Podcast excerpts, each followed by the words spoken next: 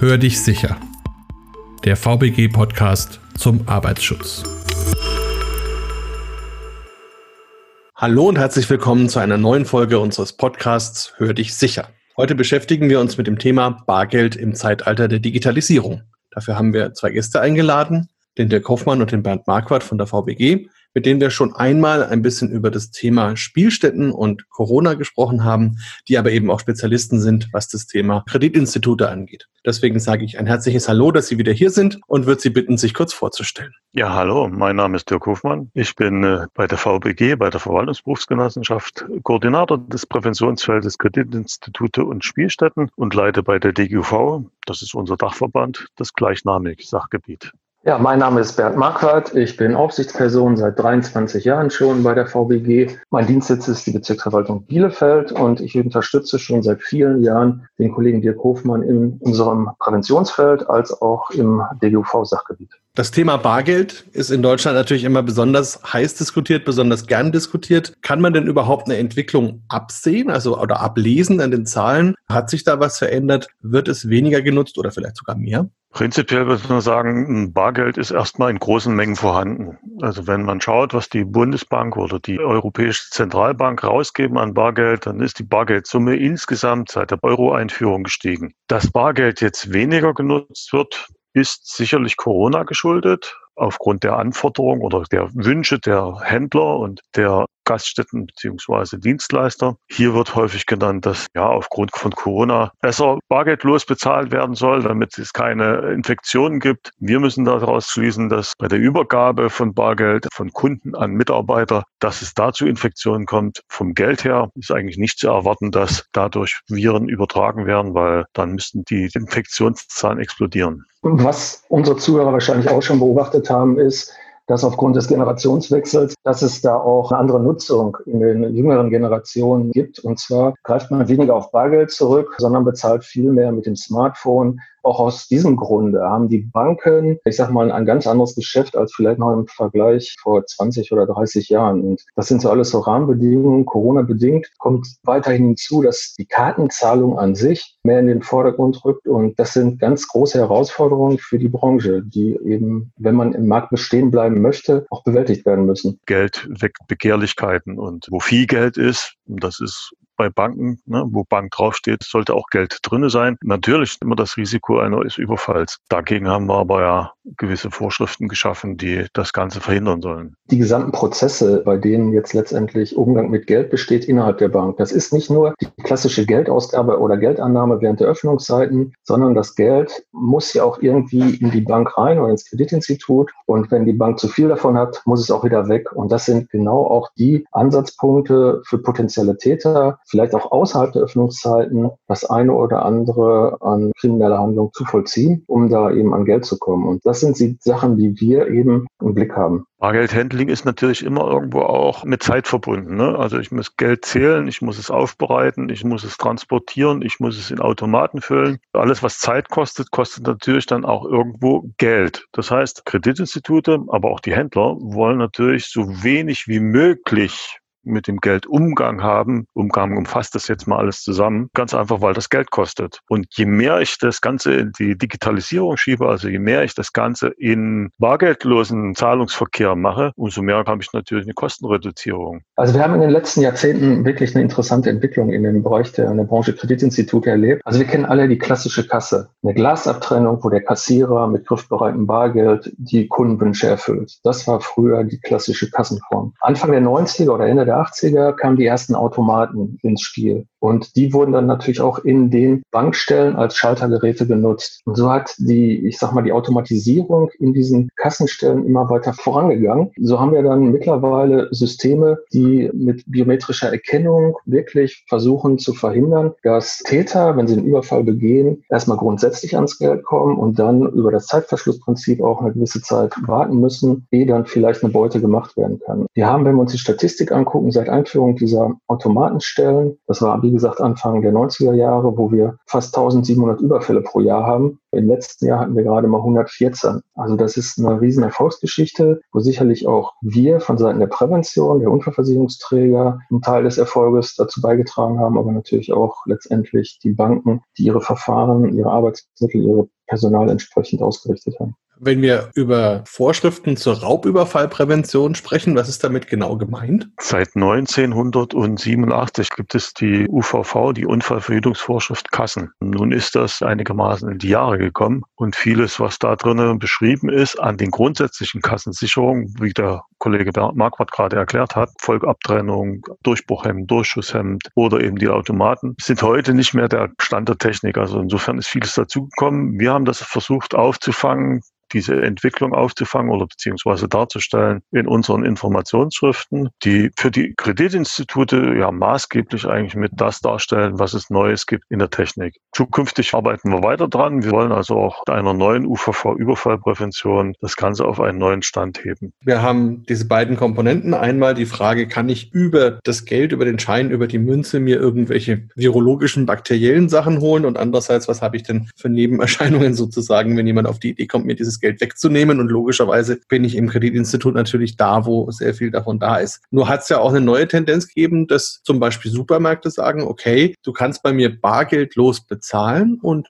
bei den Bargelddosen bezahlen sogar noch Bargeld mitnehmen. Ist das eine Tendenz, die das Ganze wieder konterkariert oder wie kann man das verstehen, dass der Supermarkt zur Bank wird? Das Problem der Kreditinstitute ist in den letzten Jahren Geld zu verdienen. Das mit dem normalen Geldgeschäft auch schon in der Vergangenheit, das war eine Serviceleistung. Darüber kann man kaum eine Filiale betreiben mit den ganzen Einrichtungen und dem ganzen Personal. Also haben sich viele Banken auch gerade in der Niedrigzinsphase Gedanken machen müssen, wie können wir unser Geschäftsmodell, wie können wir gerade als Flächenbank, gerade die Volks- und Raiffeisenbanken, als auch die Sparkassen, die ja vielfach in der Fläche auch einen Auftrag haben, wie können wir da weiter existieren? Es fing an mit Kooperationen, dass Einzelhändler quasi als Kooperationspartner dann genutzt wurden. Das ging dann aber auch so weit, dass der Einzelhandel selber erkannt hat, naja, wir können möglicherweise auch in begrenztem Maße für eine Geldausgabe sorgen und das nehmen auch viele in Anspruch. Dafür wurden entsprechende rechtliche Regelungen geschaffen. Das eine begrenzte Summe an Bargeld auch an Kassenschaltern im Einzelhandel ausgegeben werden kann. Das bringt natürlich auch wieder, ich sag mal, Probleme mit sich, die die Sicherheit in den Verkaufsstellen, also im Einzelhandel betrifft. Und Dirk Hofmann hat es gerade angesprochen. Wir sind zurzeit dabei, eine neue Unverfügungsvorschrift zu entwickeln und auf den Weg zu bringen und da werden wir diese Unterschiede nicht mehr machen. Also es wird keine UVV-Kassen mehr geben, die nur für den Kreditinstitutbereich gelten wird, sondern wir werden eine UVV-Überfallprävention möglicherweise bekommen, die dann auch solche Bereiche mit erfasst. Also überall, wo der Umgang mit Geld ist, in größerem Maße, sind bestimmte Sicherheitsmaßnahmen, die sich bewährt haben, wo wir entsprechende Erfahrungswerte haben, dann auch zukünftig erforderlich. Also ist praktisch das Ziel im Supermarkt, dass man sagt, okay, ich nehme viel Bargeld ein und wenn ich das wie eine Bank wieder ausgebe, dann muss ich es nicht bei mir halten und ich muss es nicht irgendwo abgeben und habe damit auch das Überfallrisiko verringert. Kann man das so verstehen? So ungefähr könnte man es im Endeffekt verstehen. Aber den Supermarkt trifft es genauso zu wie bei den Kreditinstituten. Der muss am Ende des Tages das Geld eben auch zählen und muss es im Endeffekt möglicherweise selber transportieren zur Bank oder eben durch den Geld- und Werttransport transportieren lassen. Beides kostet wieder Geld. Und wenn er natürlich das Geld, seinen Bargeldbestand gleichzeitig wieder mit verringern kann, dann ist das natürlich auch gut für ihn, weil er natürlich dann auch weniger Kosten wieder hat. Zusatzeffekt ist natürlich, dass man dann auch das Überfallrisiko verringert.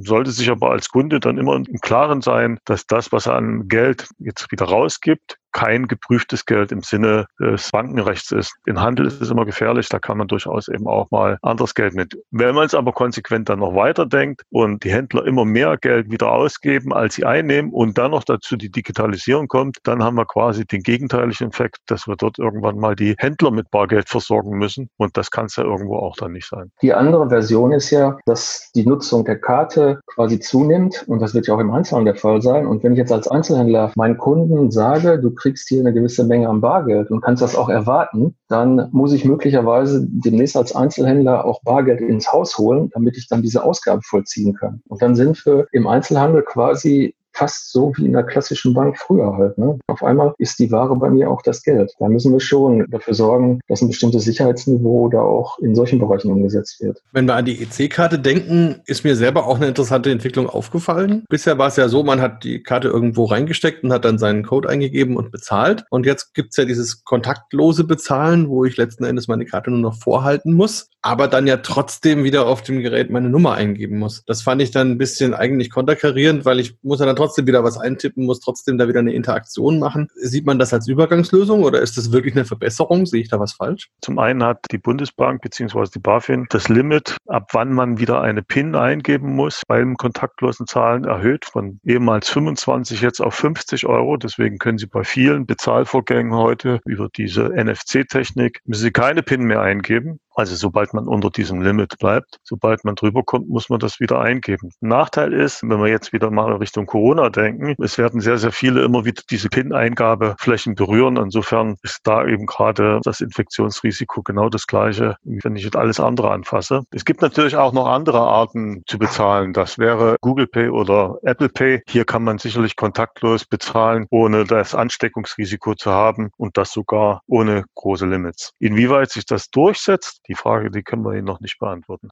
Ihre Frage zielt ja auch so ein bisschen darauf ab, wie es in der Zukunft vielleicht weitergehen wird. Und für uns ist es ja ganz wichtig als Unfallversicherungsträger, dass wir den Personenschutz der Mitarbeiter in den Kreditinstituten weiterhin im Auge behalten. Und selbst wenn man jetzt sieht, dass zukünftig vielleicht viel über solche Bezahldienste erfolgt, es wird weiterhin noch einen riesigen Bestand an Geldautomaten geben, die auch möglicherweise oder auch zum großen Teil dann vom Kreditinstitut selber versorgt werden. Und auch das sind für uns Tätigkeiten, die wir im Auge behalten müssen, die mit einem großen Risiko verbunden sind. Also wenn Mitarbeiter mit einem Koffer voller Geld zu einem SD-Automaten sich bewegen und dort neues Geld in diesen Automaten bringen, da haben wir ein großes Interesse, dass diese Mitarbeiter auf dem Weg bei der Tätigkeit selber nicht überfallen werden. Und das behalten wir auch weiterhin im Fokus. Ja, jetzt haben wir ja schon ein bisschen das Thema Corona auch gestreift. Da gibt es ja noch eine andere sehr augenscheinliche Veränderung. Auf einmal müssen die Leute sogar Masken tragen. Wie kann man denn damit umgehen? Bisher war ja in Banken sogar verboten,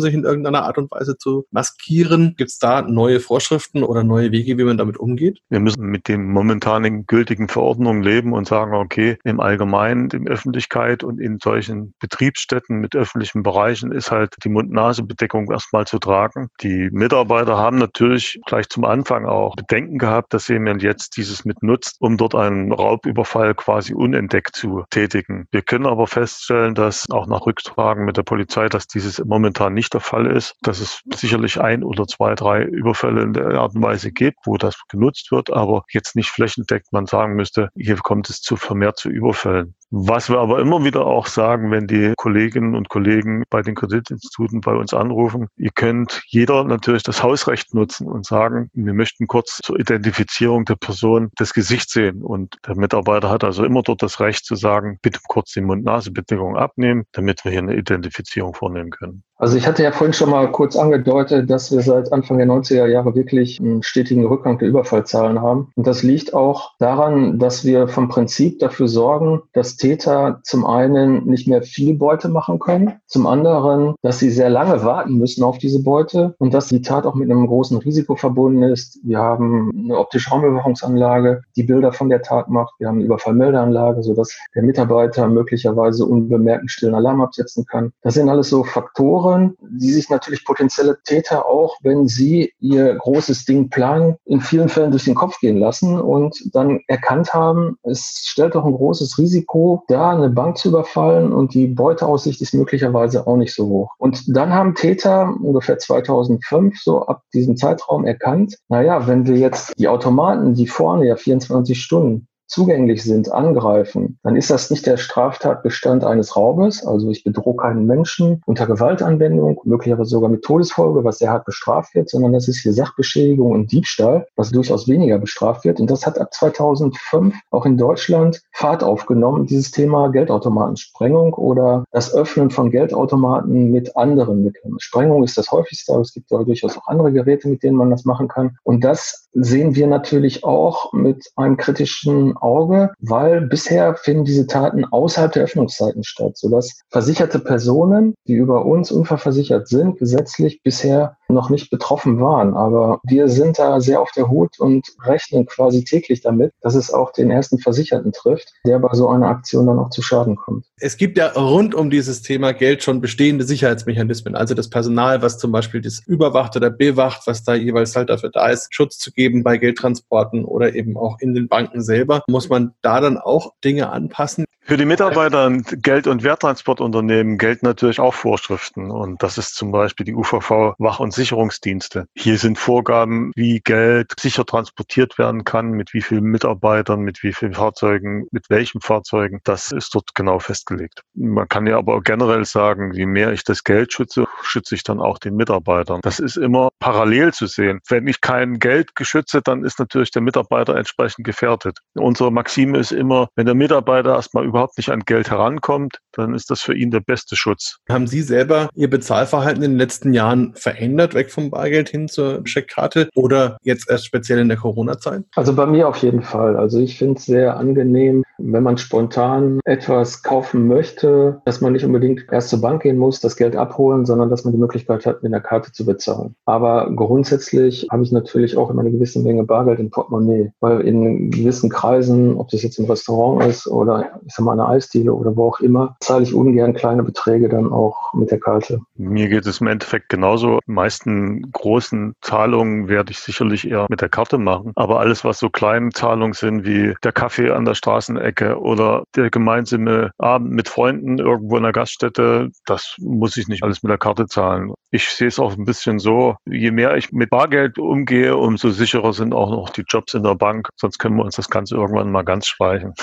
Denken Sie, dass Gesamtdeutschland nach und nach umsteigt auf die Karte? Skandinavien ist ja da Vorreiter, was dieses betrifft. Ich glaube, das hängt auch immer mit der Mentalität einer Nation zusammen. Ich kann mir vom Prinzip nicht vorstellen, dass wir irgendwann mal komplett auf Kartenzahlung, also bargeldlosen Zahlungsverkehr umstellen. Aus diversen Gründen wird es immer Bargeld im Umlauf geben und der Kollege hat es ja anfangs dargestellt, auch nach der Euro-Einführung ist da diese Menge nicht zurückgegangen, sondern eher gestiegen. Also ich glaube, wir sind eine Nation, die gerne Geld in der Hand hat. Das sehe ich genauso und ich glaube auch nicht, dass das Bargeld sich irgendwann mal komplett auflöst. Bargeld ist immer auch eine gewisse Art von Unabhängigkeit. Ich muss halt nicht jedem zeigen, wo ich denn mein Geld ausgebe. Insofern, ich persönlich bin Bargeldfreund. Ich möchte auch gerne weiter mit dem Bargeld bezahlen können, nutze aber ab und zu mal auch die Gelegenheit, was weiß ich, bei einer Hotelübernachtung oder beim Tanken mit einer Karte zu bezahlen, weil da geht es ja dann immer um etwas größere Summen, wo man sagt, okay, da muss ich meinen Bargeldbestand in meinem Portemonnaie nicht sofort reduzieren. Also der Klingelbeutel bleibt uns erhalten, das ist doch schon mal ganz schön.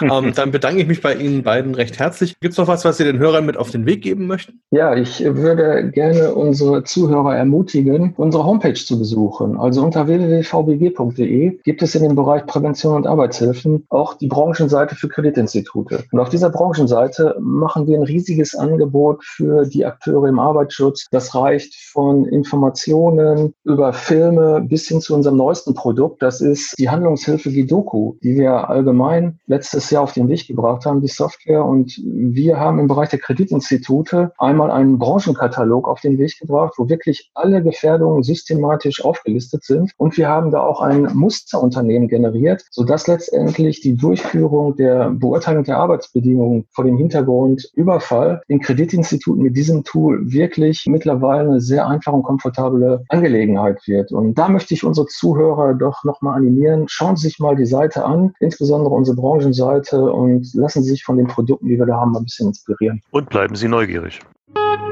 Weitere Informationen erhalten Sie unter www.vbg.de, der E-Mail-Adresse podcast.vbg.de sowie in den Show Notes für jeden einzelnen Podcast.